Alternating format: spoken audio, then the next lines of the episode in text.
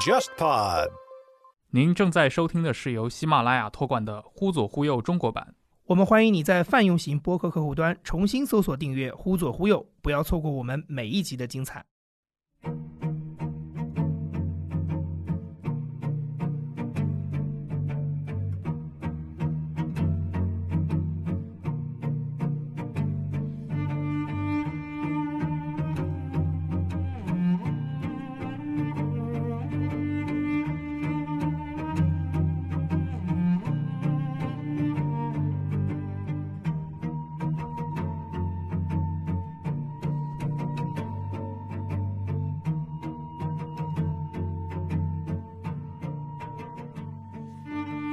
你看，像以前美国的这个电视台，其实还是很讲究，就传帮带嘛。比如说莫罗带了克朗凯特，克朗凯特克朗凯特带了带丹了拉瑟丹拉，瑟对吧？比如说 Tom Brokaw 带了这个 Brian Williams，对吧？我要准备一个可能比我小个十几二十岁的这么一个年轻人。包括在一些晚间的脱口秀也是一样的，那个 Lateman 退休了之后 Johnny Carson 对带了那个 Letterman 跟 Jay Leno 两个对人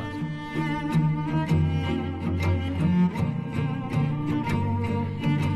美国的这个精英话术，尤其舆论场这个精英体系，传统上还是蛮左的嘛，它没左错派其实是一个对集中的地方。但是美国通常大家还是会认为它的政府的精英，它的基底还是一个偏右派右的对国家的基因。对那在知识界，美国的右派去哪了？你可以看到，他们其实，在 YouTube 上，对在对对在对播客里在面播，客里面，这是非常广大的右翼土壤。对。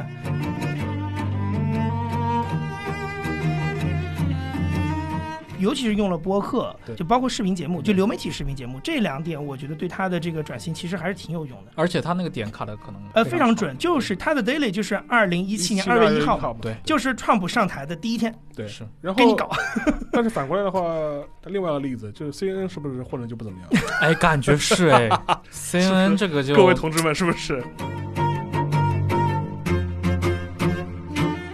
大家好呀，欢迎收听这一期的《忽左忽右》啊、我们这个节目这一期的话，应该是做到了第八十四期。早期的节目其实都还蛮随意的嘛，因为那会儿我们连能不能周更都是个问题。 对，逮了什么聊什么。最近那个我们有听众群，然后在听众群里面真的发现了几个铁杆的听众，这个感动啊，真是感动又感恩。发现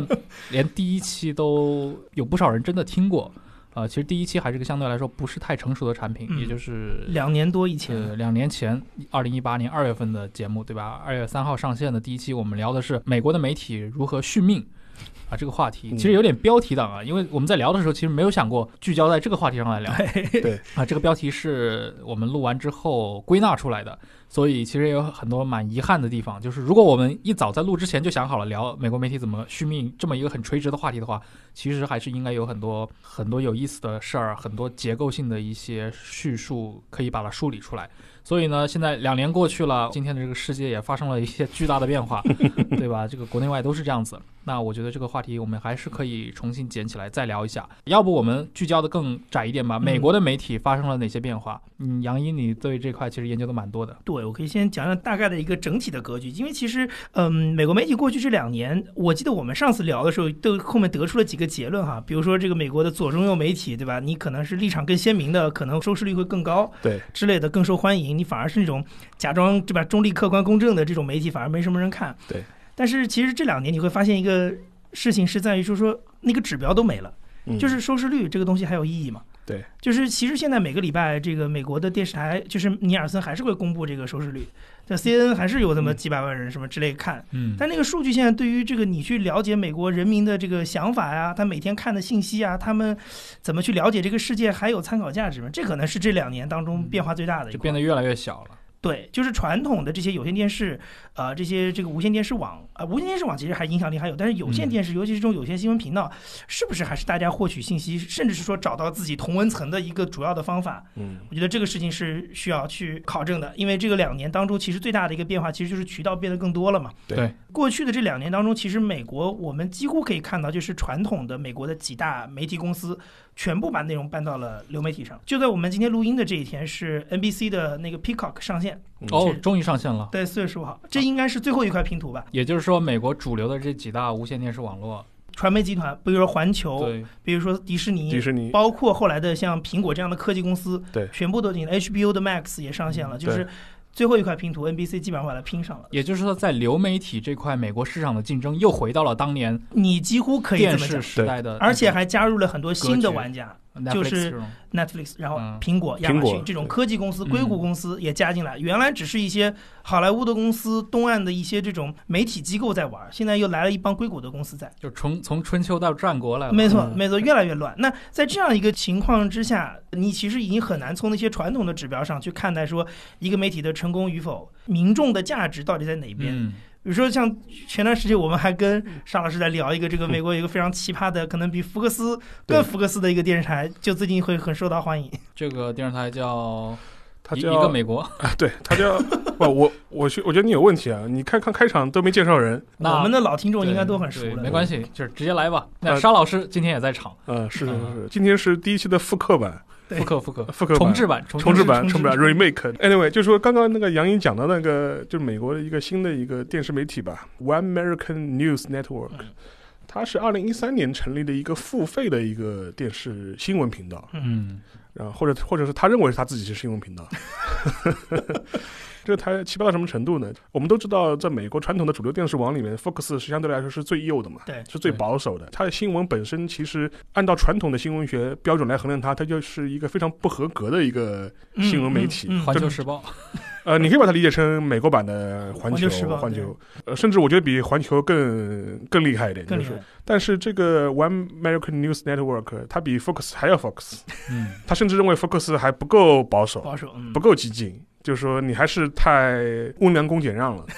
但这个台就是比较奇葩的是，它从去年开始吧，进入了一些主流新闻媒体会去的一些场合，比如说嗯白宫记者发布会，嗯，他居然也嗯成为了那个记者团的成员之一。哎，因为杨毅肯定知道嘛，就是说你要成为白宫新闻团的成员之一，他还是要经过一段手续的，不是阿猫阿狗都能进去的。而且他是跟人走的，对，对吧？所以其实最近国内媒体也遇到过这个对对一对个那事情嘛。对人那位那位知名记者，其实他的这个很大的含金量就是他有那张牌照，对，就是他到哪儿，那个媒体其实就拥有了进入白宫记者会的权利。 资格嗯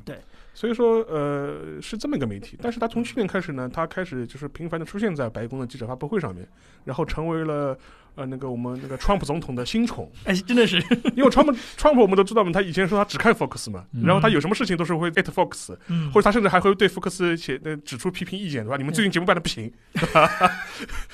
呃，就类似的情况会很多嘛。然后福克斯嘛，当然肯定是从上一次大选开始以来，一直是力挺他的嘛，对包括这一次新冠肺炎的那个疫情。也是百般为他辩护。对一开始嘛是跟着川普的调子说这个病没什么，都是你们民主党造出来的舆论的宣传。嗯，但然后出了事情之后嘛，又开始为川普找各种各样的借口为他开脱。对，但即便是这样，那个在川普看来，Fox News 比起这个 One American News Network 还是不行。嗯呃，他现在就是经常会在那个发布会上就直接点他的记者来回答问题。嗯而比较有意思的是，他最近有一次我看到一个片段，是之前是呃三月底或者四月初的时候，当时有个发布会上有个场景，当时他点了 OAM 的一个女记者，那女记者在提问之前先怒斥了在场的所有的其他媒体记者，这怒斥的内容是什么呢？怒斥内容就是说你们为什么不体谅总统的苦心？总统做了这么这么多好事，你们为什么要扭曲报报道？你们这些 fake news 为什么不能够诚实面对总统的丰功伟绩？就是你们这些恨国党为什么要给国外递刀子？ 对对对对对对对。然后就说，川普总统为美国做了这么多贡嗯献，你们为什么不好好报道，非要报道一些有的没的这种 事情尤其呢？最近那个《纽约纽约时时报》报对对对，所以说这个事情就非常震惊嘛。嗯我当时看那个画面，我就觉得非常奇怪，就所有其他媒体就都是非常震惊，扭头看这个女的，就是有一种集体吃到屎的这种感觉，而且这种场景其实在美国的这个新闻圈是很少见的，就很罕见。我印象中我没我没看到过这种场景。这个就有点像这个，就有点像川普当年上台的时候，就打破了很多华盛顿政治那种建制派的一些惯例一样，对就是。美国的媒体圈其实一直都不管这个商业上的竞争怎么样，但是对其实那个圈里的人跟人之间都是其乐融融的，其实基本上就没有什么怒目相斥的人。就比较典型的一个场景嘛，就是每年那个白宫记者那对对对对个晚宴嘛，晚宴，对啊那个就是感觉哦，不管你左中右对吧？但是坐在一起的，大家彼此开开玩笑的，啊没错嘻哈一下，就是对搞一个就是我们是个共同体的这样一对个对氛对围。对但是你 OAM 跳跳出来，感觉就是说他完全就是不认你们这套东西了，对，就没是错 没错，就是变成一个新闻白宫新闻圈里的 Trump 那种感他觉。其实真的有一点那种有点洗牌的这种前奏的是这种感觉，是它也是一种社交媒体对传统的这种精英媒体圈的一种冲击吧。是对，所以说，我觉得就是前面就是也提到嘛，因为这两年整个美国媒体它一个很大的一个特点吧，和我的一个观察就是说，它基本上越来越零散了。嗯嗯，就是你现在很难说某一个媒体说代表了主流美国人的呃想法。对我觉得没有一个媒体敢讲这敢讲这种话了吧？没就错是说，CNN 肯定不敢讲， 对吧？对吧？纽约时报也不 敢讲纽。约时报也不敢讲嗯，NBC 也不敢讲，对就就就就 Washington Post 也不敢讲。而且你会发现，美国媒体最近这这段时间，甚至出现了这种很多里外不是人的媒体。对，就是比如说《纽约时报》在美国被骂成 fake news，它在国外也受到了很多不公平的待遇，对吧？对。然后比如说像最有意思的是《美国之音》，对，就上周这个白宫发了一篇新闻稿来痛斥《美国之音》， 你们吃党饭砸党锅，对对对对对，对，就这个事情，就是因为美国之音是美国真的是少数，就是真的可以叫做有政府的政府背景的，政府背景为政府政策服务的一对，个他是拿钱的，宣传媒体。对他是拿国会拨款的，国会而拨且款的而且实际上，川普在当选以后，其实已经对原来的 IBB 做过一次改组。因为我我一八年的时候真的去过那个美国之音，他们的人跟我讲说，美国之音原来它就是虽然很多这个其他国家对这家媒体是有很多这种意见的，就觉得它其实在替美国宣传嘛，嗯对然后宣传这个民主自由嘛。但是实际上，他的这个章程当中是没有这个东西的。但是这个 Trump 上来之后，是直接把这个 mission 给改掉了，对啊，宣传民主变成他的一个 mission 之一了。嗯，这就是前所未有的事情嘛。这几乎就是二战到现在这么多年，嗯就是终于动了这么个东西。对嗯所以其实已经对他改变很多。然而，看来这个川普总统还还是嫌不满还意嫌你不够，还行，你不不够够不够不够，我的点你还是没有 get 到。对没对没有对没错，所以所以当时他是斥责他有有具体的一些指责嘛？好像就是报道了一些这个，比如说比如说武汉解封，可能就是新闻报道，它就是描述这么一个客观事实，然后就是说，可能中国的疫情比较开始缓解了，就类似对对对就类似这样一种报道。嗯结果我们 Trump 看了就非常不爽。觉得你这个屁股歪 了。对对对，怎么能这个东风西风的这个问题搞错了，对吧？哎，但是你像前段时间那个伊恩·张森也是在《纽约时报》上发了一对篇，他是在《纽约客》还是《纽约时报》来着？伊恩·张森好像《纽约时报》吧，时报对，他嗯发了一篇那个也是从，因为他在中对国对待的对久嘛，对嗯所以他也是相对客观的报道了一些，包括他自己表达了一些本人的一些看法嘛。嗯，觉得其实西方媒体确实在这次疫情当中有对远东的这些疫情其实有过那种误判，对，它其实是有这种割裂感的。但是这个我想知道，当时比如说《纽约时报》在美国国内有受到过这样的批评吗？好像没有看到。像之前比如说那个《华尔街日报》当时出了那个社论的那个事情嘛，嗯，那那个事情，其实我看到的美国的一些，当然这个也是那个问题，就是说我看到的言论并不一定代表整个美国舆论，对，只是你只能代表看到一部分人。我觉得好像还是有一些比较冷静的一些想法，就觉得说你作为一个，即使它是一个观点性的文章，但是你的编辑是不能把那个标题弄成那个有一点好像种族歧视范儿的。嗯，所以其实后来出现了一个情况，就是其实《华尔街日报》的团队也是处于这种夹在两国之间，就是两边不是人。嗯的一个情况，确实也有一段时间是出现这个情况，因为他们内部本身对于这个标题也是有很多不同意见的。但是你像你刚才说的伊恩·张森，我觉得可能大概是这样的情况，就是说他表达了一些不同的意见，但是我我也不觉得说他能够，比如说反映整个美国新闻圈的一个主嗯流想法，或者说他的这个意见能够带来多大的影响。而且关键，我觉得现在像你刚提到的美国新闻圈，所谓的过去的那套对精英的新闻圈，它的整个的话语权重也在，其实这点跟中国很像了，也在对不断的变小嘛。今天很多老美国老百姓其实也是通过 Facebook、通过没错， YouTube 来听，通过推特来嗯包括了博解客， 对，对那我们都知道 Facebook 它的那个假新闻，对 吧？Facebook 的那种泛滥的程度对，嗯，包括很多谣言会出口嘛，加工对进入到中国市场。有的时候我觉得现在这个全世界的这个假新闻这个。这个 market 吧，我觉得其实非常像病毒，哎，就是就是哎它是互相结合的，就是的，就是说的，是的， 这边 DNA 一个片段，那边 DNA 一个片段，然后拼在一起，然后出了一个新的新的假新嗯闻，没错。然后你要你要去溯源它，其实也很难。很困难，很嗯困难。因为这个其实我可以讲一个这个表面上的例子，嗯就最近这个 Spotify 它移除了一些呃所谓的这个新冠肺炎的播客，嗯，它的原因其实很简单，就是因为美国有很多那种，就是你很像那二零一二，你记得吗？二零一二不是有一个那个男的在那个火山口旁边那个车里面啊拿了对一个对火，对对对对对，就是美国末日主义，没错，对，美国其实有很多人是用这种播客的方法在表达个人意见的，嗯嗯但是呢，它其实在。利用这个传播信息，就包裹在传播信息这个糖衣底下，其实讲的是很多他自己想讲的东西。是，但是嗯它就会造成一个社会的误导嘛，就是说你到底传播的是信息还是你的个人观点？哎，对对，这就是一个我以前跟我一个朋友大概也聊过这个内容。我当时在想的是，美国的这个精英话术，尤其舆论场这个精英体系，传统上还是蛮左的嘛，它没左错派其实是一个对集中的地方。嗯，我当时想，但是美国通常大家会还是会认为它的很多的，比如说政府的精英，它的基底还是一个偏右派右的对嗯国家的基因。对那在知识界，美国的右派去哪了？后来我朋友说，那很简单啊，你看在电视台或者在新闻工作者里面。很少见到那种所谓的右翼媒体，对吧？大的右翼媒体几乎就没有。Fox 嗯这种就是大家其实有点像看，就就知道你是我觉得那是种堡垒型的，就美国右翼媒体一直都是堡垒，比如说原来有那个 Rush Limberg 这种对名嘴型的堡对对垒，对福克斯这种电视的堡堡垒，垒，对对，然后可能报纸，像原来其实《华尔街日报》报是有是有点，点右的，《华尔街日报》有点，他还是中间偏右，但美国对真正的右翼，你可以看到他们其实，在 YouTube 上，对在对对对在播客里在播面，客里面，这这是非常广大的右翼土壤，对对，而且其实像博客里面的那种左中右的分野，其实比他电视来的明显多了。呃，对非常明显，非常明显。对对，因为他有非常左的节目，比如说那个 Positive America，就原来对奥巴马团队的人出来主对持，是嗯还弄了个那个公公司嘛，什么 Crooked Media，对吧？对然后右翼其实本来在美国的传统的就无线电广播当中，它就是很重要的一个 KOL 的一一块，是对对。然后在这波人其实等于又用了新的媒介开始播，所以像 Spotify 移除那些播客，它就是想把这种，因为你是疫情，你就应该是相信那些所谓的有嗯有权威的媒体的这个准确的信息，对你这种加了很多私人的信息或者是一些甚至是一些私利，对，在里面的这种包裹成信息的传播，其实就会误导大众。是。所以平台其实就扮演了一个 判决者的角色，就把它给移掉了。嗯其实过去也有那种，比如说也开玩笑的一个说法，就是美国的知识界，嗯至少是那种啊社科方向的知识界和美国的媒体，大部分其实是反美的，至少是反美国、反美国的外交政策的。对对，这其实某种程度上它导致了一个，比如说在公共媒体或者在大型的那种媒体里面，其实你如果有呃一些比较非主流的一些嗯，意愿的话，其实你会显得更特别一哎点但。是你你我不知道就是你们怎么看这个事情，因为其实你如果回看，比如说像当年越战的那个时候，嗯其实那个时候等于也是电视嘛，作为新兴媒介，它的电视影响力就像现在 Facebook 一样。对。那问题是那个时候它的主流话语是被那些反战的人把持的，对，所以它其实推动着美国政府的政策不断的不断的改，对最后改到就是最后就彻底就退出越战或者离开越南这个战场。那你想，现在其实就等于换了个战场，换了一批人在控制这个舆论，嗯或者说左右之间开始可以势均力敌了。嗯，那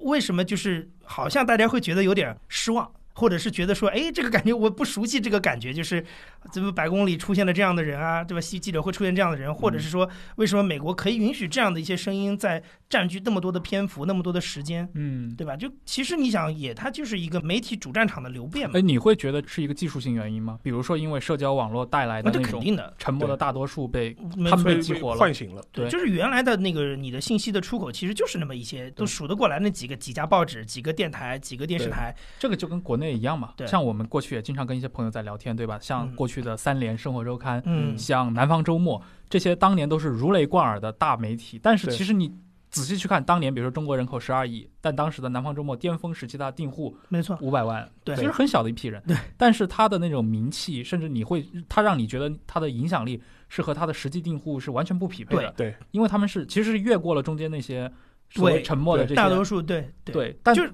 社交网络时代其实就 给了他们一个公平表达的机会嘛。对，对那那时候就完全是以人数来定胜负。是，的，是的，但这个就很讽刺啊呀、你一方面你说，呃，我当然站在欧美西方国家角度来说，我们是一个民主制为根本的嘛，嗯民族嗯的根本是什么呢？那就点点人头呀，那那对那点人头嘛。 呃，这就这个就很麻烦了。这个事情就是原来你在原来那套玩法的话，媒体这种玩法的话，就大嗯部分的人或大部分的人头，它是跟着你几个可以想见的媒体渠道而摆动的嘛。嗯，嗯但是你一旦发现把这个媒体下放了之后，所有人都可以有各自的媒体去发声了之后，对你发现这点人头的游戏就不好玩了，对对，这很对这这很奇怪嘛。其实其实像像像现在像美国这样，就是说是比如说它主流媒体本身的地位的这种丧失，我觉得还是跟那个技术手段还是有直接关系的。就是越战的时候的话，它基本上。他的确还是希望，就是有一批，或者是他实际上形式上面是一批知识分子也好，一批媒体精英也好，他是在引导嗯民众他去怎么样去看待这没个错战争的。就伦敦江斯说的嘛，我失去了克朗凯特，就失去了战争。这对这是其一，这是这是这是第一点了。第二点的话，就是整个六十年代了嘛，它是一个社会的一个骚动的一个大氛围嘛，嗯，它跟媒体是之间是有一个互动的一个张力是彼此是存在的。然后，更何况对美国人来说，就是越战这个战争本身，其实又是跟每个老百姓自己的切身的利益是嗯实际相关的。就是我可能就是有一堆人送到越南去，莫我名的其哥哥，我的叔叔，让莫名莫名其妙就就死掉了，就是是或者就是这是一个很实际的问题嘛。嗯所以说，对美国人来说，这几方面素叠加在一起，它的确会形成一种舆论舆论场或者对舆嗯论的一种看法。但现在这个情况就不太一样了，就是我觉得第一个就是说是媒体的一个门槛放低之后，呃阿猫阿狗都能发声音了对，然后原来无法进入主流舆论圈的一批人，可以获得自己发声的舞台了对。对，其实。呃这个杨应该很清楚。你前面讲这个呃这个事情的时候，我第一个想到的就是、呃我们中国台湾的地下 电台，对吧？不是不就是一回事吧？就对是对对对 对，只不过就是因为中国台湾比较小嘛，所以说地下电台可以涵盖台南地区，对吧？传播各种各样的信息对，。通过卖药获得盈利收入来源。但是如果你要把它放到到美国这样一个体体量的国家嗯，或者是这么体量的一个大陆的话，那就是要借助像互联网这种这种对媒体了。他对不，我不可能说我在美国开个地下电台，然后能够以反涵盖整个德州的，这不对 这对不对对对，这不可能的。对但是我开一个什么网上的播客，我可以涵盖整个南方的。对嗯红脖子州我都能够涵涵盖到，对对对这个是可以做到的。是的所以说，我觉得这个技术上面的确是给他们这种这种可能性，能够呃发出这样的声量出来。嗯然后这是第一点，还有一个原因，我觉得传统的这种主流的这种媒体，就、哦、美国主流媒体的话，它由于受这种呃教条主义的这种影响嘛。它还是一本一本正言，说我应该怎么来，一二三四五，嗯对吧？对嗯它还有自己有被一套规矩，就是框管住了它对管着。甚至我觉得这个事情再往下说，就是也许有一些就不够精英或者不够左的人，你是很难在这个圈子里混的，吃得开。对，就是所以说，我觉得一个有规则，一个没规则，你跟他打，那他肯定是没规则的赢了，就就就就这个不用讲他了，这是嗯这是第一点。第二点的话，就是我个人的一个一个观察了，因为这嗯这个听听你你们两位，你们两个人都是从媒体媒体圈里出来的，就是我始终有感觉，最近二十年吧，无论是中国还是美国或者西方国家，它媒体从业者的素质在下降，嗯，在劣化。没错，我不知道你们两个是这种感觉嗯吗，是因为我我我， 你看，我这我们这两位对吧，都已经告别了主流媒 体圈，这这这是明证，就是。哎，这跟比如说，如果拿美国的情况来说，这跟他们这种媒体其实数量变多了有关系嘛？我觉得有关系，但不是绝对的关系。嗯但是你反过来，我举个例子，你看像中国呢，中国本来就不是一个西方意义上的一个媒体，就是很丰富的这样。中国的问题我觉得很简单啊，怎么会？中中国是一个经济问题啊，就对是记者对对收入这么少呀。但美国其实一开始也也有是经济，也是经济问题也啊有。经济问题。就是还有还有一个比方，就是像美国的问题，就是你哪怕你去看《纽约时报》，就说你看到的很多报道，就说是，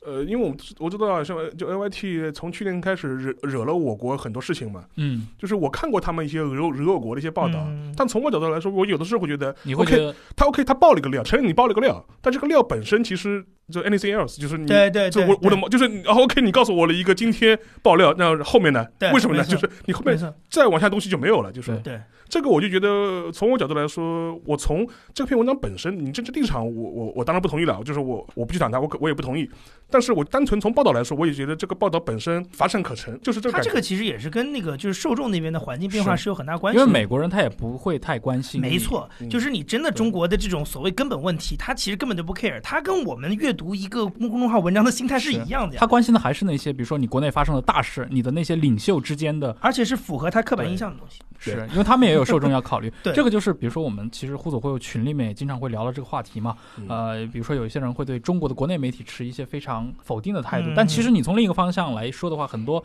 民生的报道，很多非常社会性的，它只跟中国人相关的一些对话题，你的童养媳，你的这些煤煤矿工，你的这些毒奶粉，这真的只有国内媒体能报。你如果没有国内的这些媒体，对包括过去的杂志或者一些地方电视台，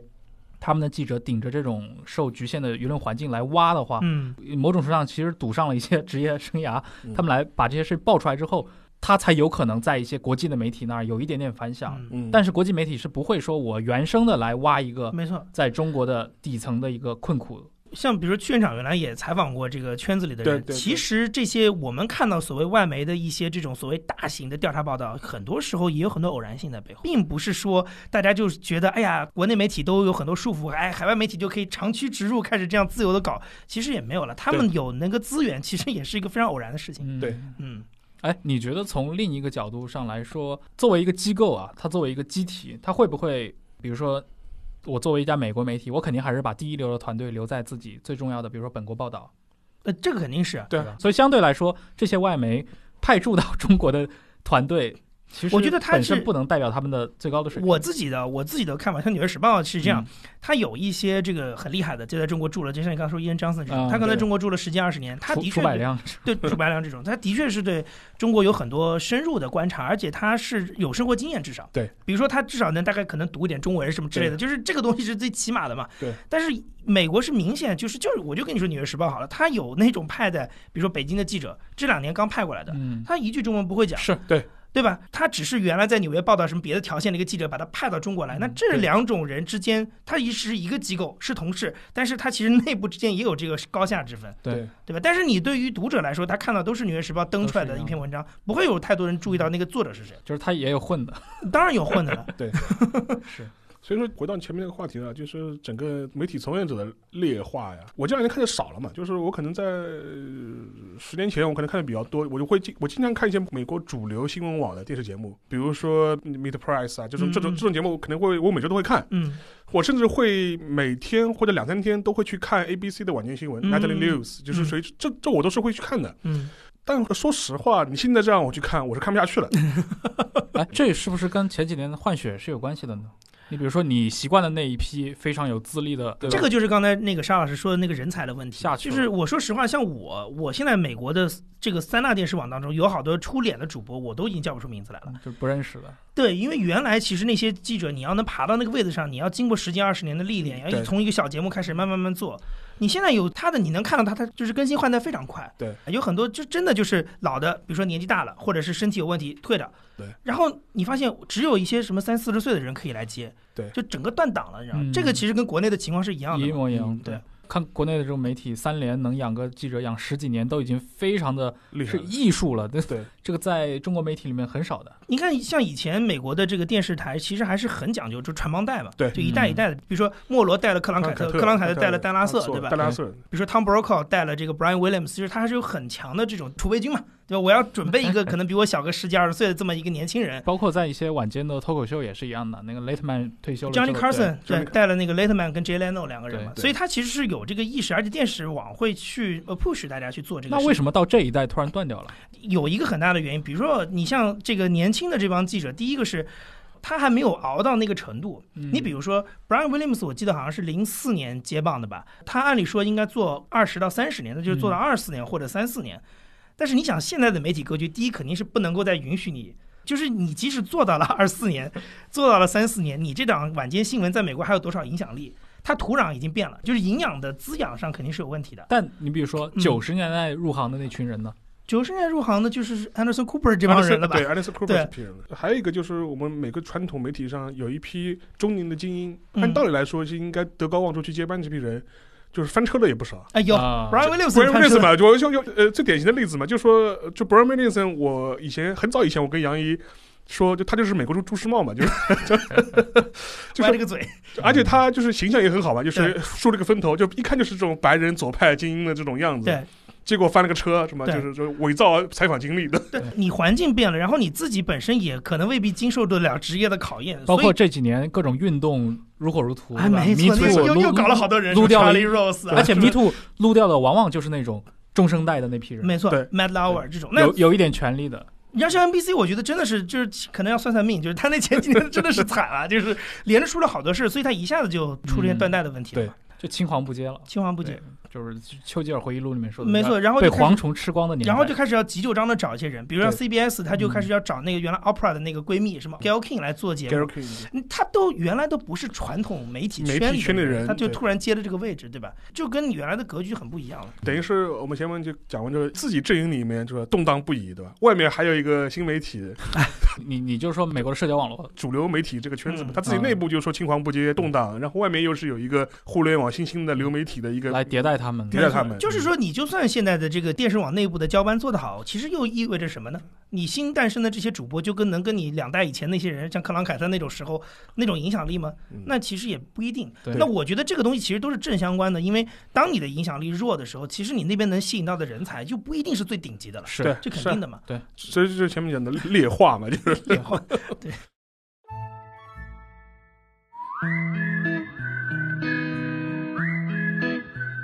忽左忽右，至今已经更新了将近八十期的节目，其中有两期节目神秘消失了。很多听众会在微信听众群、微博评论区或者线下见面时问我们，二十七和二十九这两期节目哪里还能听到？现在我们将正式提供你一个官方的渠道，那就是忽左忽右全新建立的独立 RSS feed。如果你一直使用苹果播客、Pocket Casts 或者其他安卓播客客户端订阅收听《忽左忽右》，现在就请你重新搜索“忽左忽右”，重新订阅我们的节目。同时，现在你也可以在 Spotify 上搜到我们的节目了。而你此前在这些泛用型播客客户端上订阅的由喜马拉雅 FM 托管的《忽左忽右》将更名为《忽左忽右中国版》，节目封面也将变为灰色。除此之外，我们还在网易云音乐和 Spotify 上建立了官方歌单，你只需要在这两个 App 里搜索“忽左忽右 BGM” 就可以找到。如果你喜欢《忽左忽右》，我们非常欢迎你把我们的节目分享给你的好友，并教会他们如何听播客，带他们一起进入播客的世界。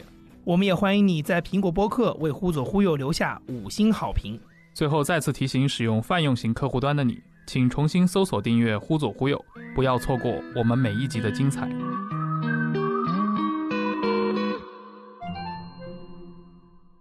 对，其实除了像刚沙老师提到那些虎视眈眈的新媒体或者新的一些网络电台、对电视台以外，其实我觉得对他们来说冲击力同样大的还有新的，比如社交网络，对他们的崛起，像 Facebook 这些，嗯，啊、为什么扎克伯格要被国会对被搞嘛，被搞被制裁嘛，对吧？啊对对其实很多人就是觉得他就是有责任啊，他的那个是嗯 Facebook 上的那种假新闻确实泛滥的是特别严重，而且你会发现在在今天这个世界，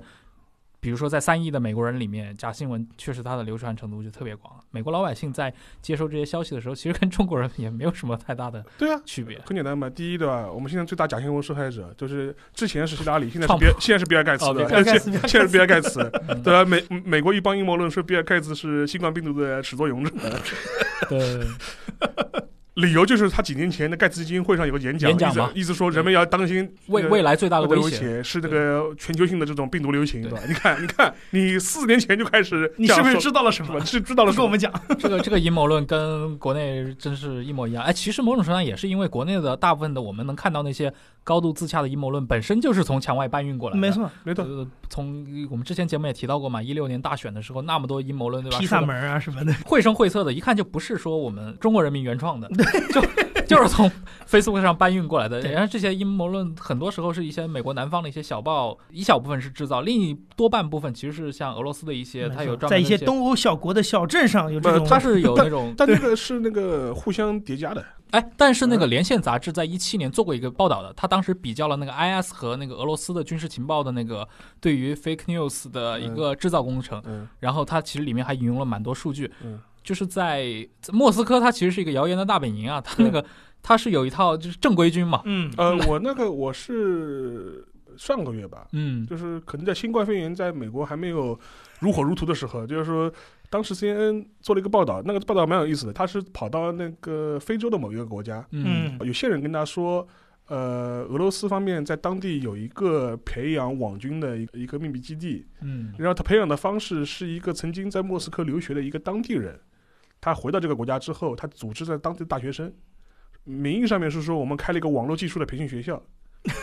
就是让他们去运营那各种各样的 Instagram 啊、嗯 Facebook 啊这种账号，让他们去扮演一个在 Facebook 和 Instagram 上的一个美国黑人，啊啊但他是但他实际上是个非洲非非洲黑人 非洲黑人根本美国嗯从来没去过。嗯然后嗯说法是说我们在进行网络技术培训， 嗯然后他就会招募很多人做这个事情。嗯那个采访非常有意思， 拍的非常有戏剧性。就是说，那个记者呃会俄语，嗯，他先下了车之后，他长了个白人样子吧，然后就跑去见那个人，先用俄语俄语跟他打招呼，好 了事儿啊， 就是说，然后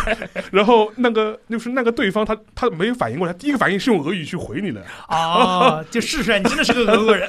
不是不，他是一个在莫斯科留学过的当地人。 啊，他用俄语回他，啊，然后他，然后他以为呢他是俄国人，知道吧？然后聊两句之后，那对方跟他表明，哦，我是 CNN 的记者，我想来问问你关于这个事的事情，然后对方一下子就就僵 掉了嘛。 哎，这个前段时间也有啊，那个国内是有一个在快手上吧，录了一个短视频，嗯然后那个主角说我是一个在加拿大的华人，在多伦多的，然后抱怨这个我们完蛋了，就是想着回国，结果被人扒出来说这哥们儿其实从来没出过国，是在中国中国中部的某个省份。所以说，所以说像类似这这种事情其实蛮多的嘛。我我昨天听了一个 podcast，是那个 PBS 的 Zero Media，你嗯，他是跟那个呃《纽约时报》的一个资深记者，他之前是 BuzzFeed 的那个 Buzzfeed 创始 BuzzFeed 的那个创始人 Ben 之一 Smith 是啊，对 Ben Smith， Ben Smith 是哦， Ben- 这个人最近是刚加入了《纽约时报》，接了 David Carr 老人的位子。David Carr 你知道是谁吗？啊就是当年在那个 Vice 的办公室怼他哦，纪录片，就是那老头，那老头后来过世了，过世了，过世世了。。他那个虚悬了那个位子，虚了好多年。 Ben Smith 去接的，对，嗯对他，然后他，然后他很有意思嘛，因为我们知道那个 BuzzFeed 它是本来就是一个有新媒体背景的这样一个对新闻机构嘛，但他对去接了一个传统媒体的这样一个位置。对，当时那个 Zero g r o u n d 就是那跟大家做了一个 podcast 的一个访问，都非常有意思。他就问他说：“你觉得就是说是那个俄罗斯的外宣跟某国的外宣比起来有什么区别吗？”结果他就后来他跑想了想，他说：“嗯，那我觉得还是某国的外宣更要更高明一点，至少美国的外宣在给你输出一套他自己的一套看世界的方式。”啊，但是俄罗斯人只会做破 坏，就捣乱嘛，就俄罗俄罗斯人只会做破坏，就是说他所有的做的事情都是来拆你台 的。因为这这也是为什么，就是我觉得今天的很多美国人，包括美国传统知识分子，尽管咱们就是国内的人是迷之自信，老是觉得中美要 PK 了，对吧？对于很多美国老派的那些老白男来说，他还是觉得俄国人才是最可怕的，大敌。对对，对，就是因为就普大大就是真的在进行了很多那种，包括一些机构性嗯的投放嘛，包括俄国的一些军事情报系统参与到这些假新闻的实际对制作，包括他们在美国在 YouTube 上架设的那些账号，对，包括我们今天马上要接下来要谈的像 Russian Today。对啊对对，他在美国的成功，人家这个运营真的是俘虏了很多美国老百姓。不 是，但是其实你要说实话，这套吧，讲心里话，最早还是这个西方民主国家搞出来的， 对对对就对二战的时候啊，嘛真。的是嘛，就是用当时的新媒体，就无线电广播嘛，来对搞广播破嘛坏。就英国有那个政治作战部嘛，对就是一个区别于 BBC 的一个地做一些地下的电台，对然后假装自己是个什么德国某某城市的，嗯对对对，用那种柏林口音的播音员找那种招募这种人来。就散发这种哎，最近这个，因为他到那个战争末期嘛，就是说哪个市场有粮可以抢啊，大家可以去抢一抢啊，还有什么法兰克福最近要停电啊，什么就搞这种就还假新还有闻。还有最著名的像那个东京玫瑰嘛，东京玫瑰嘛东京玫瑰，对其实这个这套都是这个嗯 西方民主国家新搞出来的，对对，彼此彼此彼此彼此彼此相对来说，某国的这种，比如说所谓的外宣，其实更大程度上有一些骗经费的色彩。对我们其实，在那个 YouTube 上也能看到很多这样的账号。不，但一个是骗经费啊，但一个方面你可以，呃如果你站在技专业技术角度来说，你会觉得是有一种铁憨憨的感觉，就对对是对，一味的讲自己的故事。哎，我觉得是因为大家的根本目的真的不同。嗯可能从俄国人角度来说，分裂美国就是一个目目的嗯的战略目的就是要对，但是对于某国来说，那肯定不是说来干这事儿了。对我最终还是希望对内的对，我希望营造的是告诉老百姓们啊我们很好，他们也表扬我们，大家都很喜欢我们。然后就是树立一个合法性嘛，是的，是的，嗯。这个俄国人真的可怕。能够这种吧。所以说我当时听那个 podcast，我觉得，嗯，这个评价当时觉得，我觉得可能估计出乎很多中国人的想象。嗯，就是甚至出国国内的一帮就是非常左的一票人的对想象，是因为俄美的这种关系本身就是一个历史遗留问题嘛。从嗯三十年代到四十年代，其实斯大林渗透美国本身渗透的就非常成功，对，它渗透在美国的学术界嘛。那到了五十年代以后，又等于是美国的这个反制力量开始兴起。但是这方面，我想请教一下沙老师，是不是美国的这套反制的措施，比如说在冷战时代建立起来的，呃，一套庞大的机制，在苏联解体之后也是也松懈下来对，也的？结束了。我们都知道麦卡锡嘛，就麦卡锡对麦卡锡主义这个很清楚嘛，这个最媒体界还拍过电影的《Going to 对 America》，就是对对对对那对，就。当然，麦卡锡有他很负面的这这个这部分，就讲了很多了，不用讲了。但实际上也的确不能否认，在这个时间点前后，苏联方面对美国的渗透的确是非常厉害的。嗯啊，确实是非常厉害的。而且苏联人当时非常喜欢玩一套把戏是什么呢？就是说是他在全世界各地注册各种各样的组织，嗯一，旦出什么事情的时候，就大家发发通电，那时候那四九年之前，其实上海也有啊，上海对有苏联人电台嘛。就全世界都是这样这种玩法嘛。所以说，在美国内部的话，其实各种各样的这种层级的这种渗透也的确是存在的。而且美国人其实很大程度上，在一九四五年、四六年的时候，他还没有转过神来，就是说。固印象就是我跟苏联还是盟友，对吧？啊对对对对对对对对，比比较单纯。比较单纯，就是这是罗罗斯福和丘吉尔的不同之处，对对对对对。但是比较傻白甜一点。当然了，你也可以反过来说嘛，正是因为你们你你们就是帝国主义国家的这种态嗯度，才导致我们苏联人才要做这 种事情嘛，对吧？你这是互为因果的。但是美国舆论就说是对那个苏联人的看法，基本上是在四七年、四八年有一个陡然的这样一个、嗯一个一个转变的，所以说才会有后面麦卡锡主义，其实有这样一个时代背景。但是对美国人来说，我觉得差这的东西的确是在呃，就苏联冷战之后，确实是松懈下来了。就是说嗯比如说，我们都知道那个就外国代理人法，对外国代理人法它是定的很早的。对，他他是是在二纳战粹对二战，他是二战时候定的时间对，他又不是最近的事情，对所以说，但一直形同虚设。对对，问题是就没形同虚设嘛，就有法必依嘛，知法不言，就嗯啊知法不言。 有有法必依，对吧？所以说才会出现像 IT 这种东西嘛对。对对对对，结果就导致了，比如说美国的媒体是没法进俄罗斯对的，但是俄罗斯的媒体是 可以进美国。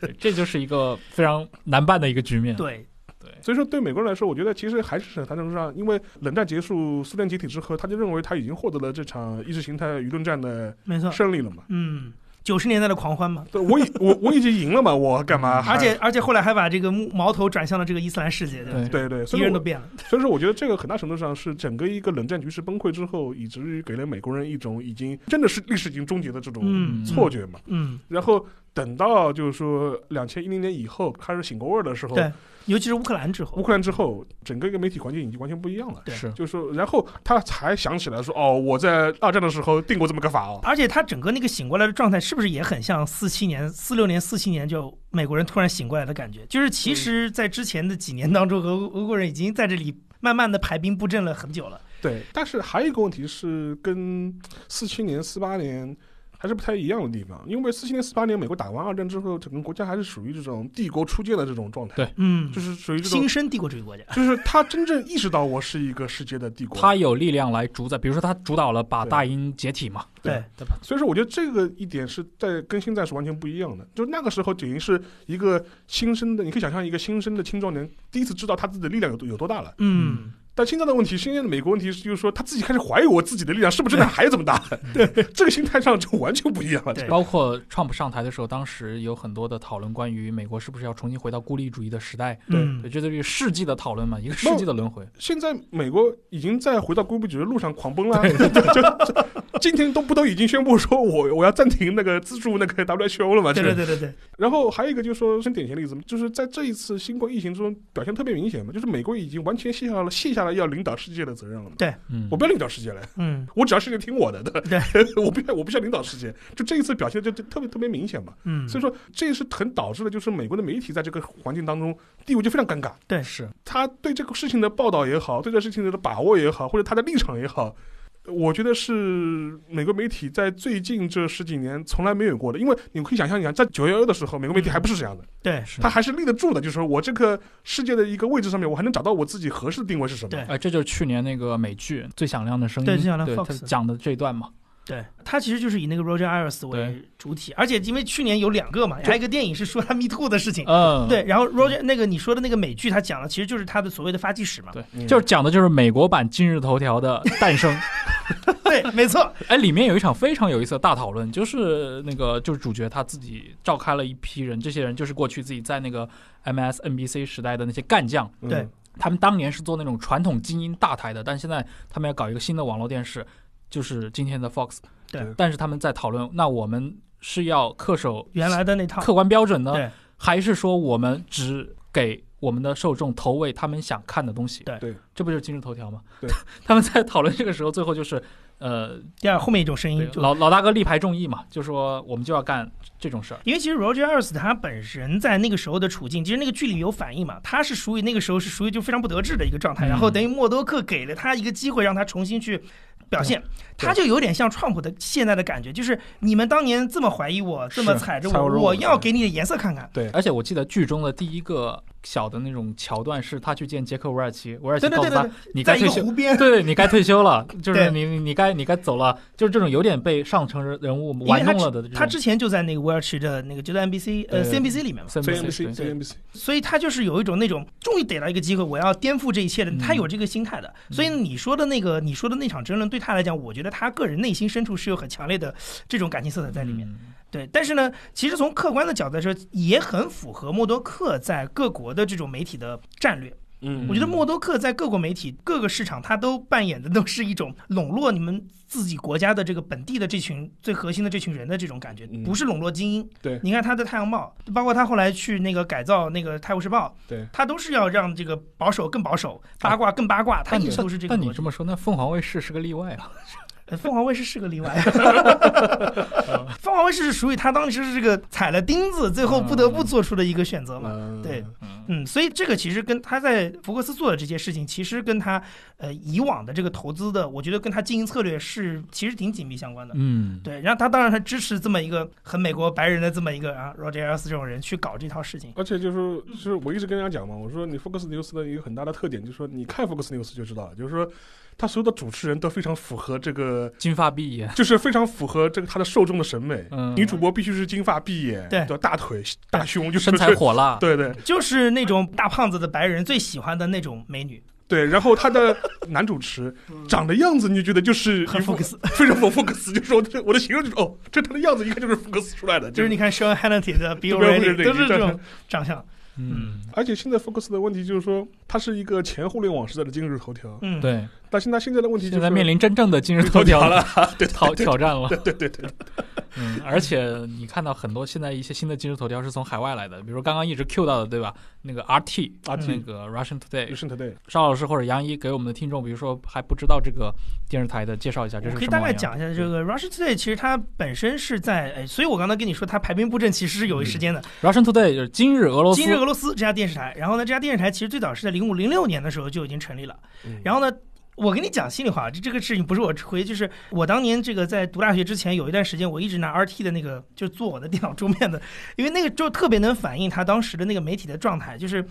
他是。特别代表俄罗斯的角度，就是它不像现在是有很多这种野心在里面的。嗯那个时候，它其实就跟那一波成立的，比如什么法国二十四，啊，是不是那个是跟半岛有点像定位？还不太像。半岛，我觉得其实是呃前一代的前一代 OK， RT，对，嗯就是它跟那个时候成立的一波这种国际新闻频道，比如说 France Twenty Four，嗯，包括后来的那个伊朗的那个 Press TV，都有点类似，就是说我还是代表本国的一种声音在嗯做国际新闻，然后同时呢，我还是更多的让大家知道我这个国家。就它还是有这种，其实是明宣传的这么一个东对西对。那它当当时并没有说，我一上来就是一个挑战西方这套新闻体系的这么一个，它跟半岛确实不太一样。嗯，因为半岛那个时候，尤其是在九幺幺之后，搞了很多本拉登的专访什么，他对自己声名鹊起嘛。对他那个时候的确是有一点想挑战西方的这种对对概念，对他请了很多原来 BBC 的前雇员。对嗯英联邦国家的这些媒体记者去做他的主播啊、编辑，嗯然后就想让自己的从口音到编辑思路都看起来像一个西方媒体，对但是我觉得 RT 一开始不是这样的，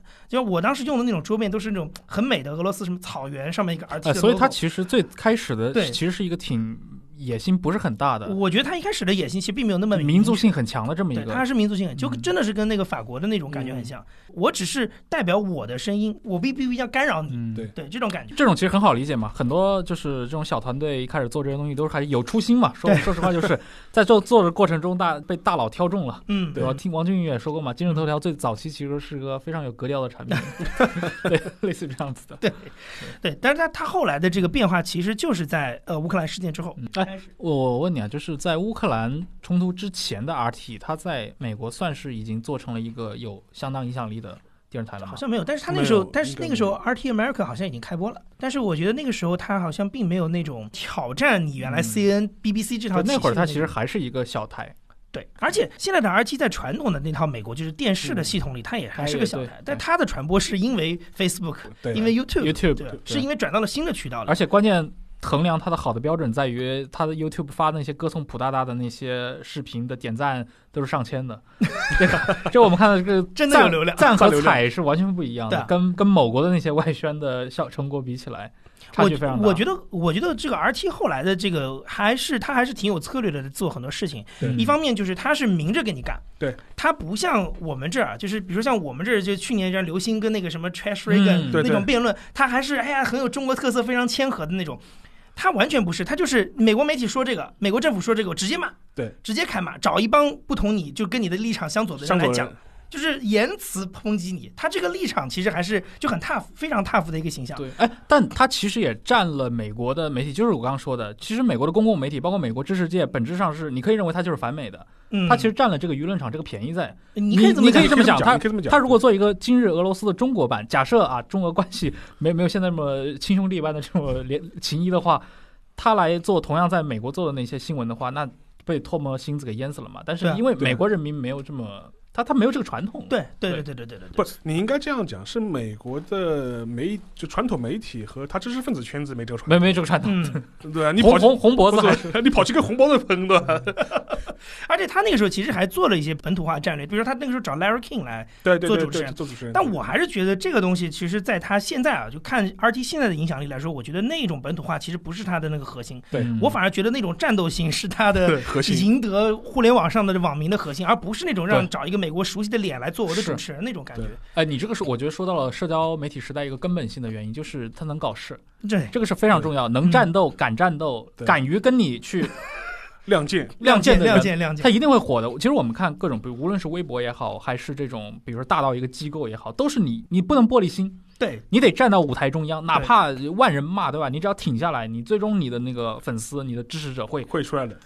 不光是出来，可能会扩大好几个量级。但是如果你觉得中间某一个瞬间，你觉得你撑不住了，我对想回家好好怂生了活，怂了，怂了，那你就被定在历史的耻辱柱 上了，对吧？大家以后提到你的时候，想到的都是一个哦被人骂走了的人。对对对，这个东西其实我觉得挺符合现在互联网的这个特点的特点的，因为 Trump 在那个当年在推特上就是战天斗地，而且他从不回答那些 nobody 的那些嗯对提问，他他只只搞名人，只 Q 那些粉丝比他多的人，不断的蹭流量，不断的跟那些比他名名气要大的大 V 战斗，最后嗯把自己战斗成大 V。所以陈老师 也是这样嘛，只给那些比自己有名的人发钱的。对对对， 对，就但是这套其实说实话，就是我觉得 R T 算是抓到了那个互联网的一些基本规律吧。是嗯它这套传播真的是跟原来那套什么报纸、电视这套完全完全不不一一样。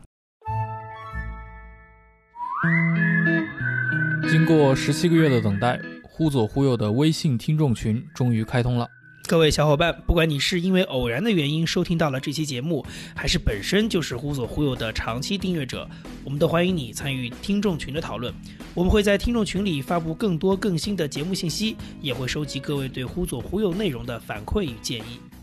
加群方式是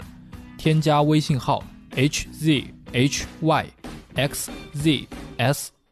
也就是“忽左忽右小助手”这七个字的拼音首字母。注意了，是忽左忽右小助手，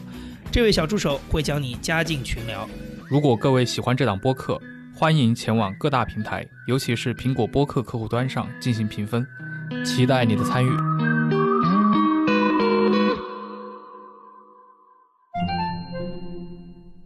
哎，除了 RT 以外，比如说俄罗斯这种大外宣，也有相应的一些其他的产产品吗？他有有有，是那个俄罗斯卫星通讯社吧？ 啊，对对对对对对对对对对，这个是在中国做的很成哦功的，这个媒体我跟你讲很神奇，就是它，我觉得它在中国基本上已经快变成一个权威媒体了，对成为就就是引外电，对外电，就是其实原来的通讯社里面，其实也以本来就分三六九等。对对对你比如说像法新社对，法新社一向就被抨击，就是那个权威性比较差不靠，谱经常报假新闻的不。靠谱。对，就是未经核实的新闻，他也不是说故意制造假新闻，对对他就是搞一些，就是没查准，说记者偏听偏信，那个二吹了个风，对吧？就能力问题。能对量对对问对，题你将来这个要负责任， 对吧？嗯就是搞这种事情。那相对来讲，通讯社里大家就比较相信路透跟美联嘛。对对那俄罗斯这 个卫星通讯社就是属于，我觉得垫底 的，它是属于一个是它是新嗯的通讯社，普京时代才弄出来的对这个东西，以前是塔斯社嘛。塔斯社，然后还有一个就是，我觉得它的那种所谓的不靠谱，是跟法新社那种不靠谱不太一样的，就嗯它有的时候真的是会给你故意弄的故意的散制布一造些。制造一些谣言。我我忘了上上次那个英国的那个疫情，上次是说什么事儿最早说约翰逊什么插喉管了是他啊？对对对对对对哦对就这种事儿。但他的那个内容在中文的这个微博上经常被某一群大 V 哎你不要说微博了引用不不，因为中中电国视台都会转载。不，中文世界的问题就是，我还是前面就就回到我们之前提到的一个问题，就是就是媒媒体从业者素质的劣化嘛。嗯就是说，我觉得现在很多媒体从、就是国内的中文世界媒体从业者，他是分不清哪些是外国的主流媒体，哪些不是外国的主流媒体不。是哎我，我等一觉得下，但我我我真的不这么看。我你觉得过去的那帮人，不是九十年代那批记者，他如果在今天的环境里面，他能分得清吗？我觉得也分不清。呃，我举个例子吧，就是比如说，嗯我看到过很多国内的媒体。或者是甚至是一些蛮主流的媒体，他会嗯引用，就比如说呃 Sun 啊，或者是这或者 Daily Mail，啊这 对对这对这这对这种这种媒体，对我觉得我我哇，你你对英国媒体这个环境稍微有点了解，你就知道这这 这我我觉得，我觉得国内有两种，简单分两波吧。嗯一个是就是真不懂，第二个是装不懂，但我觉得现在是更多是真不懂，真不懂是吧？嗯我觉得真不懂，一因为开始会是装不懂的，装不懂的多了以后，你就慢慢进步， 真不懂的就来接班了。因为我就很简单嘛，我觉得这可能也是跟媒媒体教育有关系。我相信你杨颖，你当年读书的时候，他会跟你讲啊，什么是大报，什么是小报，对吧？对嗯对对。我都怀疑现在媒新新闻学可能都不讲这个了，都是在讲什么什么呃新新闻观的。而且不是现在很多媒体不招新闻学院的，对他对 这是个两难的情况，因为你作为你学新闻出来的新闻无学嘛，对你来报道财经报道，你对财经的知识从从从零学起，对吧？尤其现在很多一些要求新的一些，比如说你如果学过法律或者你历史学出身的，当他涉足到他所熟悉的那个领域的时候，他其实比一般的过去传统的那种新闻学院出来记者要强很多。但是在那种比如说新闻的，像沙老师刚提到这套。认知系统里面，它其实是欠缺这套培训的。这套东西其实，在西方媒体，它是在员工入职的时候会做培会去训，会做培训的嗯。就是我要把我的那个手册发给你，对吧？Principle 要告诉你我的 mission 是什么，我的规范是什么，不是都中文都有翻那个什么美联美联社的那啊种词、操作词对对对典、操作对操作指南对不或者 Bloomberg Way，对吧？不是，或者说会跟你讲哪些 source 是我们认为是比较他那个手册里可都会靠的写，哎 source，就是那个就但是是叫功课手册嘛。哎，但你看现在，因为国内的媒体它有一个很现实的问题：第一，传统媒体不行了，要新媒体转型。那新媒体转型，你要去跟那些公号自媒体竞争，速度是第一对切，所以导致一些过去我们认为非常可靠的一些媒体，最近几年都陆陆续续开始出纰漏，对吧？是啊对，我印象最深就是是那个旧金年，就就旧金年两月份的时候，就当时最早开始传东京奥运会要不要延期的时候，嗯澎湃推送直接推送一条说。两月两月初的时候，什么宣布它夜延期，我说啊，我说不，后我后来点进去一看，他说他引援引什么英国什么 Daily Mail 的 小天，我说什么鬼？我说我说我说你好歹澎湃也算是个国内主流的一个网你络媒们体，你们忘记了吗？这个东京七年前东京奥运会宣布这个当选的那天晚上，就新华社都弄了个乌龙呀，啊，就是先宣布这个伊斯坦布尔获 胜，就是他的记者跑到那个开大会的门口偷听了，就是发 了。我觉得这是很荒哎唐。，不是，我想的是，这个到底是现在的，比如说媒体从业水平比不上以前，还是因为只是以前没没有那么多人知道？应该这么看，第一个是我觉得追求快跟追求眼球这个事情肯定是有点责任的，对。因为以前的媒体其实他没有那么强调要追求眼球。哎，对但我的意思是，你看当年是不是九一年海湾战争的时候，嗯张绍忠在中央电视台 也是满嘴胡话嘛，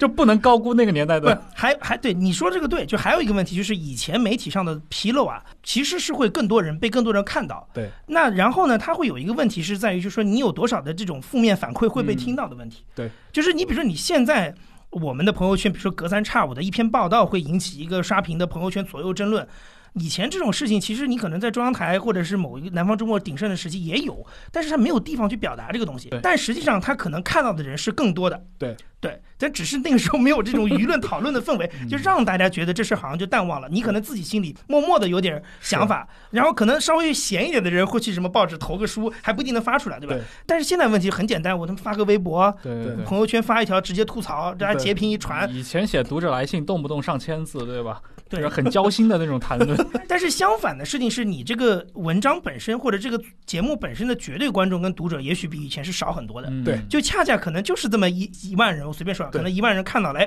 就讨论起来了。但原来同样的报道，可能是一百万人看到，对但是可能真的有那个渠道能发出来声音的，大概两个人吧，对这嗯或者十个人，就是这种。嗯对，都说到这份上了，还是得 Q 一下前几天财新发生的那个啊，那啊个那，个扑朔迷离的不事情不，说了这个事是情那个，尤其我看到编辑是高玉的时候，真的是非常吃惊。就我不我我在觉得，我觉得他们应该出来解释一下，就是这个操作到他底是他不怎么是来发了一个嗯打打引号的打引号的道道歉道道歉声明那吗？个，对 吧？这个，我就嗯我就哎，高老师可能这个刚从武汉前线回来吧，还在隔离 期吧，大概还没有回到工作状态， 我只能这么讲了。就是因为这个事情怎么说呢？你从当时的那个，就是因为前两那个那个之前是南风窗先发了一篇嘛，但是前两年也出过类似的事情啊，嗯那那个汤兰兰的事情，你们还记得吗？哦，汤汤啊兰，我知道那个是澎湃啊，澎湃吗？是澎湃的事情，啊，朋友们，据说那个记者好像爆料的是这个事情的记者当时还被人肉了。我觉得很多时候就是记者的一些独立操作啊。当然，这次事件之后有很多阴谋论嘛，认为对什么财新在给资本站台，怎么可能啊？就是对。就是你说这种话，就是大家嗯就是你明显就不根本不了解这个 媒体，你不了解这个媒体嘛？你这你就不要说了，对吧？ 那从我的角度来说，就是我就觉得这就是一个操作不规范造成的没嘛。但很多时候你做电视台的嘛，那那我还是做，对我也做过新媒体的。他这种传统媒体到新媒体过渡之后，就是刚说到的，他要去跟那种网媒竞争，要去跟自媒体竞争。 哎，这他个是过去的三审一教， 对对对， 我说实话就是形同虚设 了。这个是非常非常尴尬。我随便给你讲啊，就是比如说你说这个呃客户端，就 是对专门专业媒体，它其实按理说就是你刚才说的三审一三教，上一笑，但是你看啊，我就拿我原来工作前东家来说，当时这个华尔街见闻这个 app 还在，华尔街见闻当时是直接抓了就发了，嗯，嗯好几家万德也是就抓是了就你发们了，第一财经还要三审三 审，然后每一条快讯都比别人晚一分钟，对啊，那你这个产品的竞争力在哪里？人家是直接彭博那边 terminal 弹出一条，这边马上就自动翻译就发出来了。数据一填就出来了，那我们这还要等一分钟，你人总归是慢的对。那你这看上去是流程规范了，但实际上你的产品的竞争力在这当中就出现了一些折折就是损新。媒体时代嘛，时间就是金钱，信息就是效率。对啊对。但是没呢办法，但是然后另外还有一种就是说，就是以前有一些这种不太规范的事，有的时候其实就过去了。对但是呢，这个我觉得也许这次我不知道他到底是不是因为操作不规范，但如嗯果是这个问题，那只能说不好意思，这个财新比较倒霉，这次正好撞又到枪踩口上。踩踩中了，踩中热点话这么题大一个对吧？对然后你又是代表一方的声音，对就是好几个元素碰在一起，对，就爆尤出来其在这么一个就是明显的道德议题介入，肯定会嗯必然很深的一个案件上，对对发生这个事儿。对以前我记得新浪新闻也发生过呀，什么那个记者我不知道是在恶搞还是怎么样，什么做体育报道，然后评价说日本著名中锋赤木刚宪曾经说过，谁控制了篮板谁就，你你懂我意思吗？ 就是你你你以为你在看一个专栏，人家是一个正儿八经的报道， 就就成了一个梗嘛，这个是嗯，呃，然后我反正我插回来，啊就是说是这个其实呃回应前面是媒体嗯素质到底怎么样，啊但我觉得， 但类似这种笑话，哎，其实我是觉得在没在美国也有啊，这种事因为它数量本身就变在变多嘛，膨胀中，尤其现在有很多自媒体参与。嗯对那你放到美国的话，可能美国没有自媒体这个环境，但是人家的个人网站，对吧？对他们的那些 blog，嗯对 blog blog，包括 YouTube 上那些频道，那都是这几年，尤其是伴随着很多技术的基础设施的对进推广，智能手机的普及，就是被涌就是大量的涌现出来了。对，那在这个过程中，你专业的媒体，它最后就要去面临那种选择，你是要裁员，还是要？嗯，接受新一套的规则。对，你说到这个事情，我就非常好玩。我昨天我跟我一个同事吃饭，他说他最近很烦，我说怎么很很烦？他说他本来是订了《纽约时报》的那个电子版，哦，然后他不想订了，要要退。结果退的时候，他现在他会有客服，天天来找你聊天，那是一家外包公司，我这个我是有查 过，好像是然后加拿大的一家外包公司天。天跟你聊天，说哎呀你为什么要退啊？我们服务很好，那你为什么不买？我再给你点优惠，你再考虑 考虑。就就就，他哎你看我当时听完之后，我当时心里感觉就非常凄凉。 你就就就我我们堂堂《纽约时报》现在都是沦落到这种地步了，就是要出要配一个专门的客服公司来来跟他们要特定的客户聊天， 劝你不要退，对吧？嗯这真正真正的续命手段。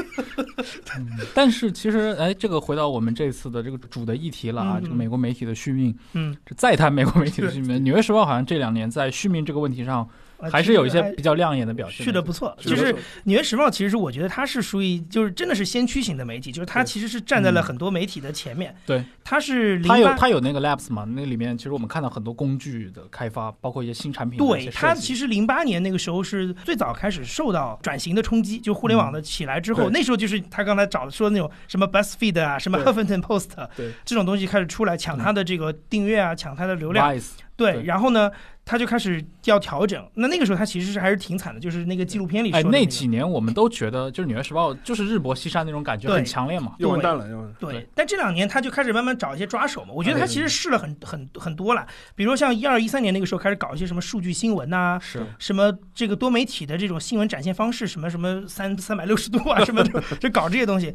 对然后后来就开始就找到了，其实还是回归到他最根本的嘛，就做了两个东西，做一个就是内容嘛音频嘛，音就频播客嘛。播客嘛，然后 The Daily 对对对，尤其是创普，对吧？现在这个是创普新时代的《纽约时报》，他就更觉得我的这个核心，我觉得纽约时报也想穿了嘛，就是说，嗯既然川普这样，我那我的特色就跟就是骂川普，跟对骂，就是对啊，所以我觉得你看他他的那个，就是一个是他那个就是平常报道里面的东西，播客，包括他的那个视频节目的 Weekly，对就就是你可以看到他对于美国政治的这个报道，我觉得几乎可以说是立场鲜明。对，我已经几乎看不到有什么特别平衡的报道了。当然，也不是说他刻意的去隐瞒很多事实，是我觉得他就是会去挖那些，对，嗯、就川普不怎么好的东西。就是摆明了我就要挖你。啊，对，对对，你既然已经说我是 fake news，那我给你干到底啊！对因为我觉得他也许也在思考一件事情，就是说，一方面是他坚持自己原来的那套价值，对对吧？然后另外一个，他可能也会觉得说，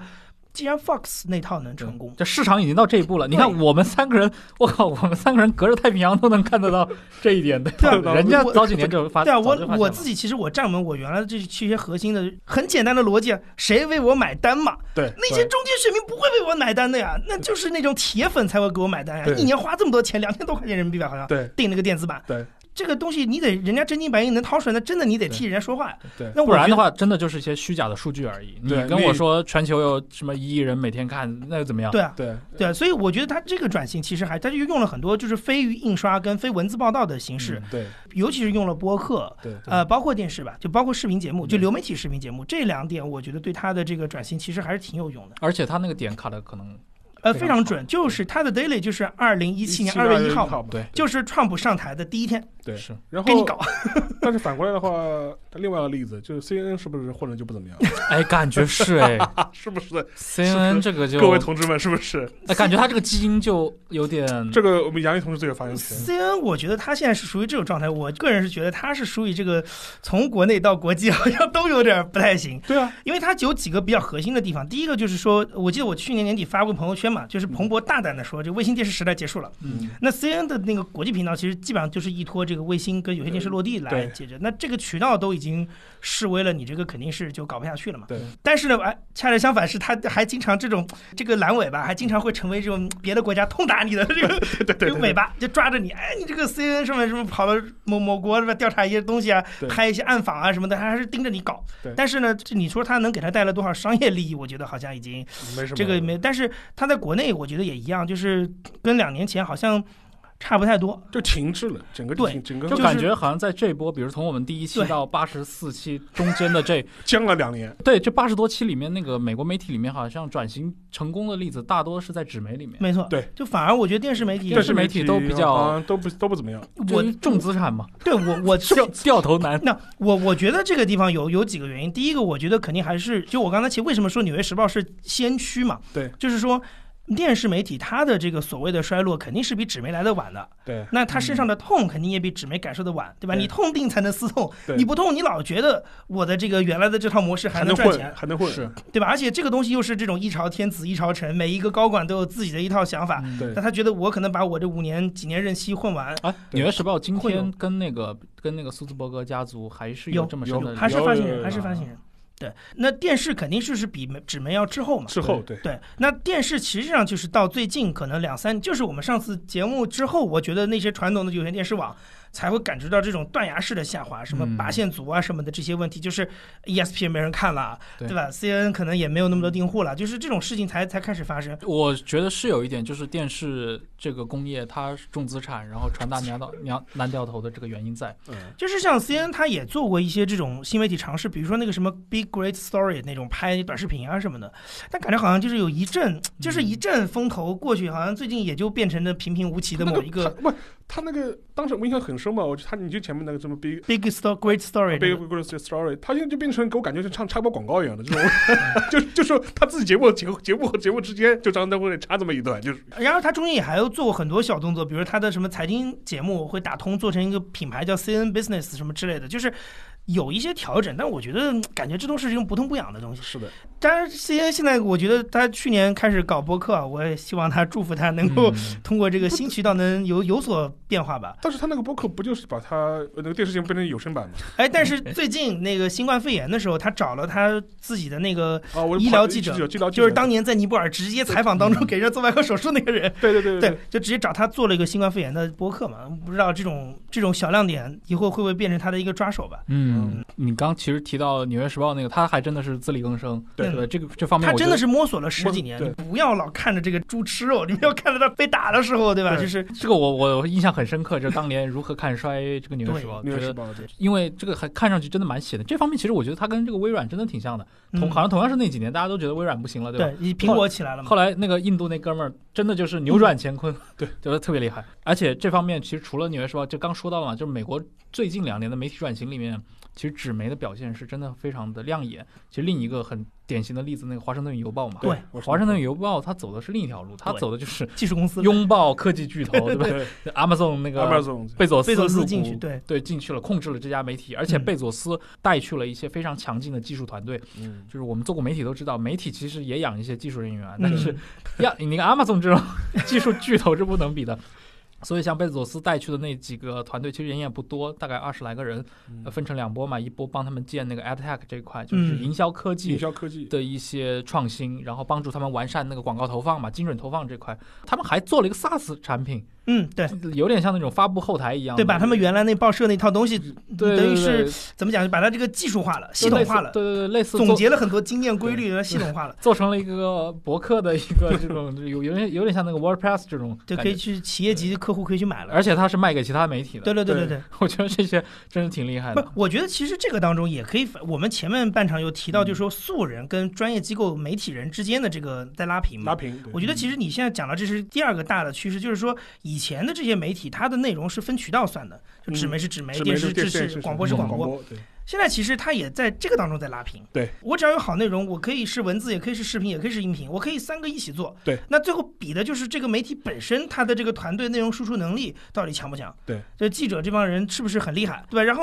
那你要想的是，原来有很多媒体，比如说啊，可能很多电视台，尤其是有些电视网，它可能当时占了那个渠道的优势。对这是个最大众的渠道，就像公 微信公众号一样，对这真的是几个亿的人在看，或者几千万人在看的东西，但是能去买《纽约时报》的可能就这么点人。对，那以前它是占了这个便宜嘛。那你说它的内容真的跟《纽约时报》去竞争对，好像这个事情就是另外一个尺度上的事情了。嗯，但现在《纽约时报》也来做音频，《纽约时报》也来做视频，频，那这个东西就变成公平竞争了，就回到是比内容本身好不好？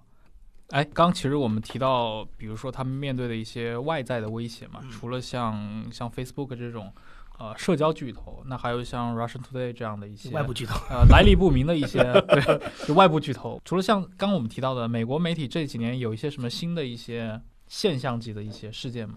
我觉得就开始我们有提到一个，就是说它的整个这个视频格局在互联网上的这种复刻。对，我觉得这个是一个非常大的一个变化。对，就是这个事情，其实我觉得是从大概一二一三年那个时候，先是在资本层面上，比如说那个时候，呃，一些通讯公司、电信公司开始买一些内容公司，嗯其实我觉得那个时候有很多不是这个圈里的人是看不懂这个骚操作是什么意思的。对。但现在你就发现，你一个强势渠道的未来一定是跟内容绑定的，对的嗯就是传媒啊，如果是个传媒生意的哎话，你从这个角度上来说，你有没有考虑过有一种像 Netflix 嗯他们进入到新闻工业里面来？嗯，要看它的基因了吧，基因因为它的它从硅谷能到好莱坞已经是挺厉害的了，我觉得。对你说它再去打到东岸的那帮传统新闻圈里，要看它有没有这个基因吧。但我觉得是主要是看不看不上新闻这 个渠道，有啊这块肉对盈利能力就是太弱从了，嗯太弱了的确从生意的角度来说，那当然不是我个能好生意。对我能抓到电影这个还是厉害的，就是嗯这种娱乐，视听娱乐肯定是比这种信息 的对卖信息要值钱的多了。所以说这个就你看苹你看苹果也是嘛，嗯，对，苹果那个它也 TV Plus 嘛， TV Plus 嘛，它也出剧了嘛，对，是拍找那个 Oprah 啊没错，找 OPPO 做节目，做节目然后拍了一个这个黑早间电视 节目、早间电视新闻的一个 morning show，什么 Morning show 的做点剧。然后像这次其实这个肺炎期间也有这个，就是说很多的这个视频流媒体的订户在嗯增长，嗯这个趋势还是蛮，这跟国内一样，就是对就像大家最近开始玩看 B 站一样，宅在家了。宅在家，那个大合剧嘛，最近那个又是高峰，嗯什，么嗯百分之十六，前前段时间。啊，对，收视率达到百分之十六了嘛？因为没地方去了嘛， 然后有很多这种剧，比如说什么《Killing Eve》就提前档，提前两个礼拜上线啊什么，就是他就也是想抓到这个，就是他有好消息也有坏消息吧。对就是这个疫情，所以对娱乐工业来讲，我觉得更多的你看到的是好消息，因为你其实往回头看啊，比如说一百年前这个嗯，无线广播电台的出来。跟大萧条的那个环境，也有关很系大的关关系关系呃是今年正好是这个第一家这个商业持牌电台一百周年嘛， 100周我年们可以回过头来看看看下一个一百年，对吧？ 到底是谁在引领这个事情？嗯我因为我觉得整个一个，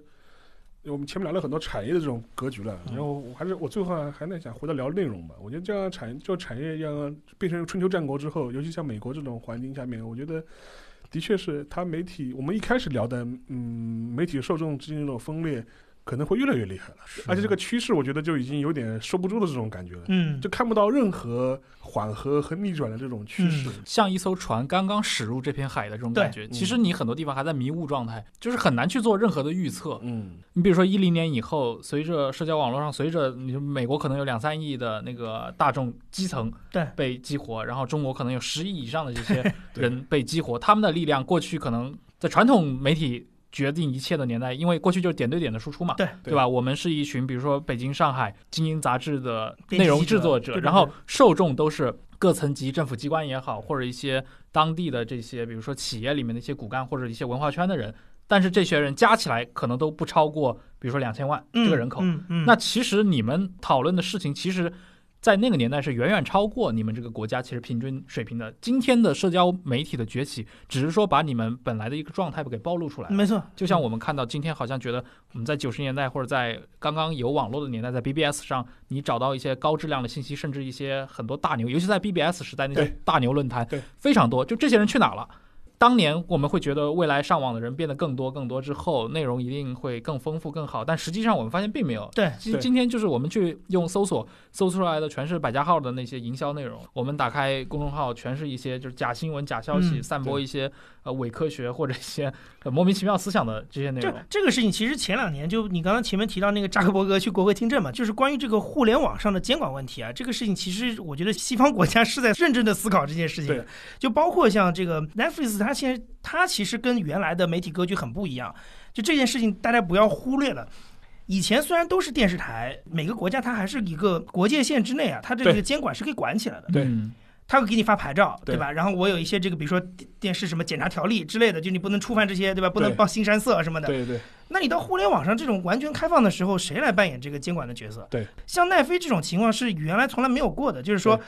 一个公司可以做到全球发行。对。它是没有任何国界限制的。对，那它现在呢？当然有一些，比如说它可以通过自己的这种账号分区什么的来做到一些版权上的控制。对但是内容的审查这个问题怎么解决？对，这个事情其实以前很多卫星电视台是吃过非常非常多的亏的。比如说你前面提到的凤凰卫视，它真的就是你报了一条什么马来西亚的负面新闻，马来西亚直接把你下架，对，这几百万是就没有了华人就没有得看了。对对，这是那以前这种惩罚是非常就当头一棒。对现在呢？现在谁来管这个事情？就是谁把你从这个市场上规范你，甚至是报复你，对吧？这个东西其实我觉得，呃，现在其实像英国跟欧洲国家跟美国都在考虑这个事情，包括就是像 Facebook 这种，你该不该扮演一个所谓的审查者的角色？如果有大量的虚假新闻在你这里传播，要不要删？对你的标准是什么？什么是真，什么是假？谁来扮演这个警察？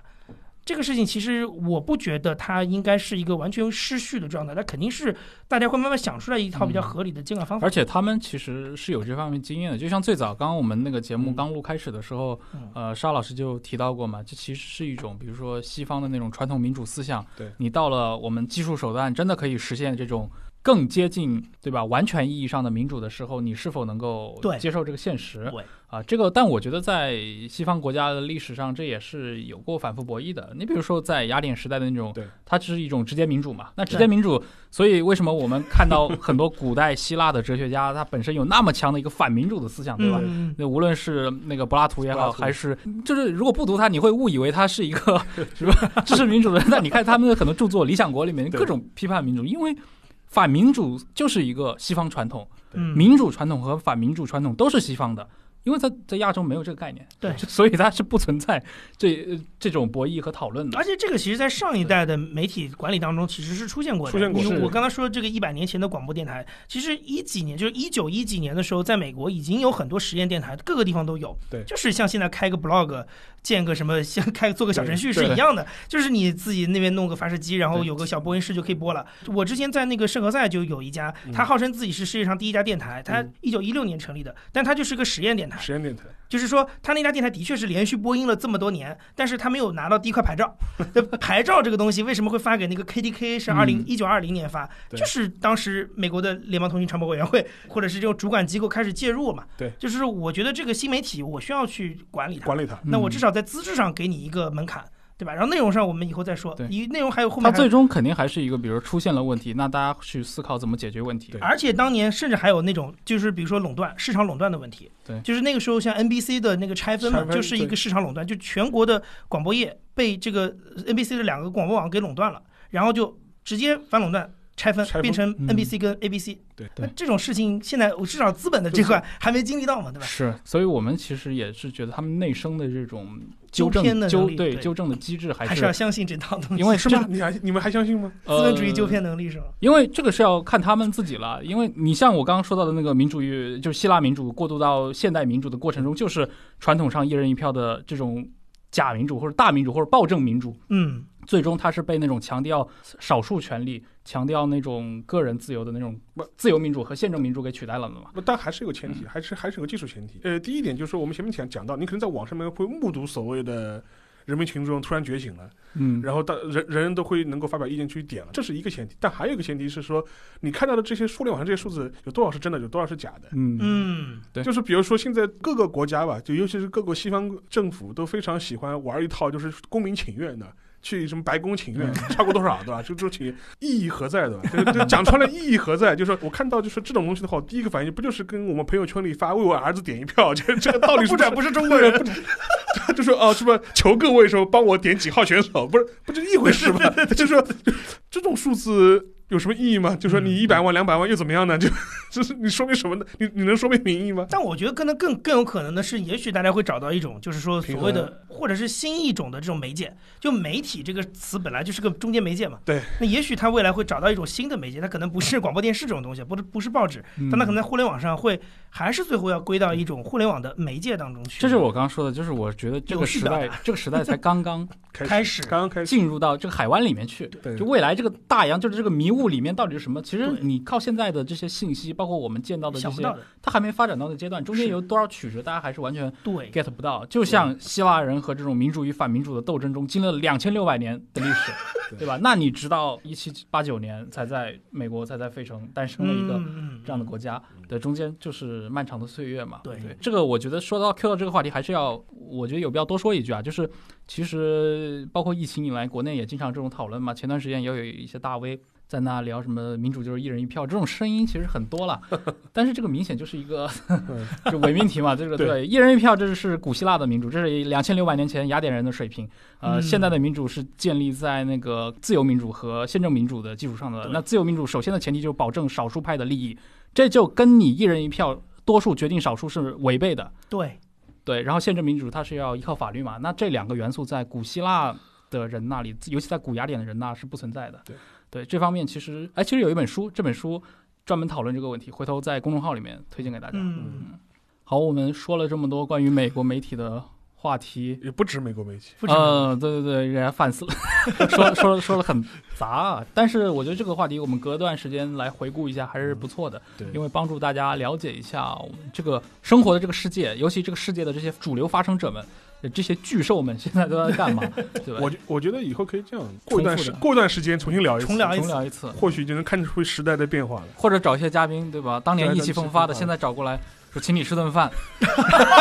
然后过得还好吗？ 哦，可以可以可以可以， 或者是你去那个听众群里什么发表一下最想听的返返场嘉宾是谁？哎，对 对对对，嗯最想听的一集返场节目，返返场节目是吧？可以啊，可以啊，可以啊。好，那这期我们就录到这儿。嗯那感谢沙青青，那我们下期再见。好，拜拜。拜拜。 Never been down yet.